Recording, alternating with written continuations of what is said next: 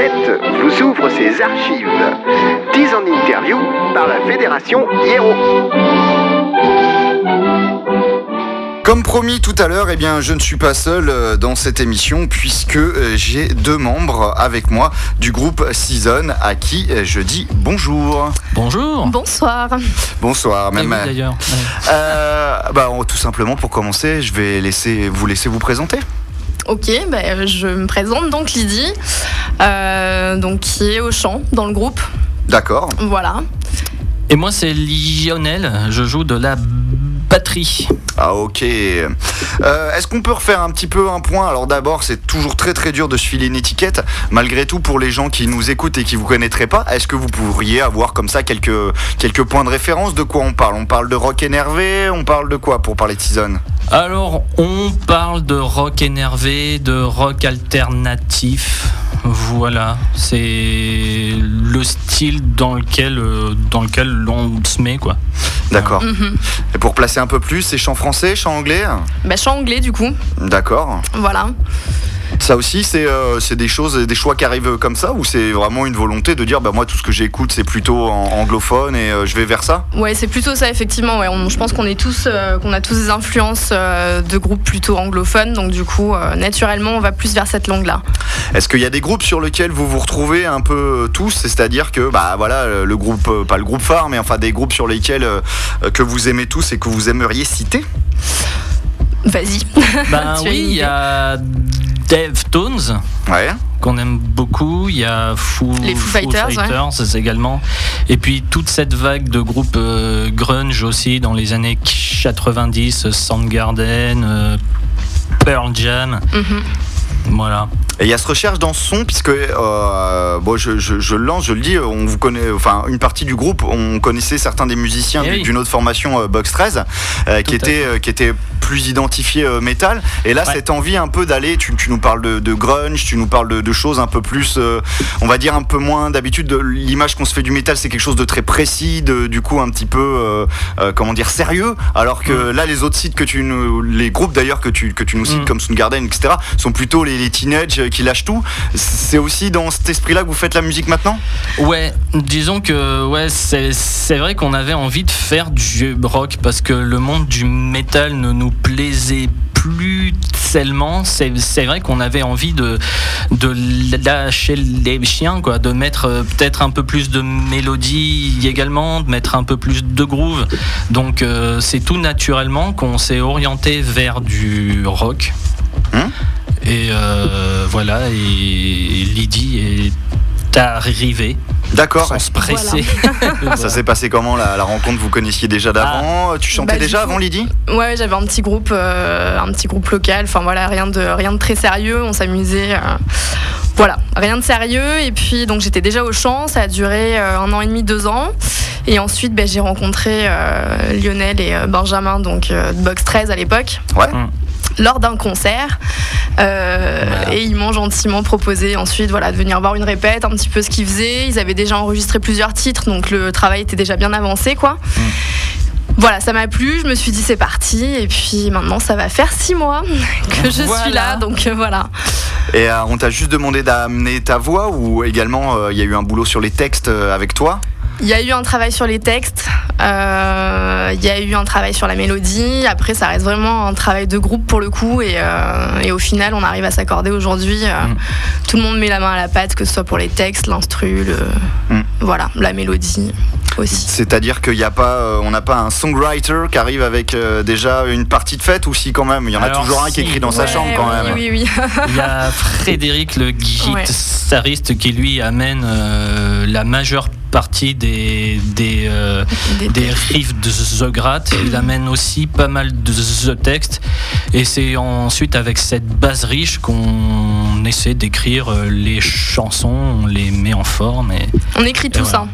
Ouais. Il n'y a pas réellement de personnes euh, attitrées pour ça. On écrit tous, euh, voilà. Ouais, tout le monde compose et euh, Exactement, ça, ouais. fait partie, Mm. ça fait partie du jeu de- du groupe et les répètes servent aussi à ça puisque c'est vrai qu'on a d'autres secteurs où on parle de moments de création, de moments de répète et d'autres moments de filage ou de machin. C'est vrai qu'en musique tout est un petit peu euh, bourré et d'ailleurs certains ont du mal à trouver des lieux pour arriver à faire tout ça. Comment vous en avez tiré votre épingle du jeu? On reçoit régulièrement des, des groupes qui ont du mal à trouver des lieux de répète. Ah oui, ça c'est le gros problème à Limoges. ouais. Et pourtant, on en a besoin, quoi. Ouais, Euh, ben, nous, on a du bol en fait, parce que ça fait depuis 2007 même. Ouais, depuis 2007 qu'on qu'on a un lieu qui qu'on loue, qui est à nous et euh, et il y a plein de gens qui bossent là-bas. Est-ce que je peux dire où c'est ou Bien sûr. Voilà. Eh ben c'est à Panazol. euh, ouais. Et donc il y a Exécution qui répète le Jabba, il y a Exorciser, il y a Cypher, il y a Corben Dallas, il y a euh, et j'en Mhm. passe, il y a Cadillac. Ouais, voilà, plein de gens. Et euh, donc nous, on a notre local là nous, un truc grand, on peut y aller quand on veut. Et, peut laisser le matériel euh, On peut laisser le matériel et tout. Et c'est euh, et c'est super. Donc nous, on a eu cette galère là quand on a changé de local pour aller de la Fompino Ouais. vers là. Ouais. Donc on a eu, euh, je sais pas moi, un petit mois, même, enfin assez peu de temps euh, De battement, ouais. de battement, et puis après on a pu, euh, voilà quoi. Est-ce que ça s'enrichit ça de- d'être à plusieurs groupes, euh, surtout dans des esthétiques euh, un peu, enfin en tout cas la grande famille musicale similaire euh, Mhm. de tous les groupes que tu as pu citer, euh, qui répètent les uns avec les autres? Est-ce que ça veut dire arriver à se croiser, se filer des plans, etc. Ou est-ce que finalement euh, on se croise très peu quoi? Ben, en fait, euh, je dirais que ben, pour nous, oui. parce Mm. que. Parce que c'est vrai que du coup, on connaît les mecs, euh, enfin, on, on connaît nos voisins, et grâce à eux, d'ailleurs, on a pu avoir un plan là. Donc, euh, j'ai envie de dire que oui, et puis euh, c'est toujours bien de discuter sur les plans des, autres, de s'encourager, de s'écouter, et généralement, euh, c'est vrai que c'est bien. Parfait. Je propose qu'on se fasse une première pause musicale. Oui. Euh, on va s'écouter donc un morceau euh, de votre enregistrement. On en parlera un petit peu plus de cet enregistrement et puis de, de toute l'actualité qui arrive pour vous. Mhm. En tout cas, on va s'écouter le morceau Lust for Life. Euh, voilà, tout simplement. Puis on se retrouve après pour la deuxième partie de cette interview euh, voilà, du groupe Seasons. Lust for Life. Donc.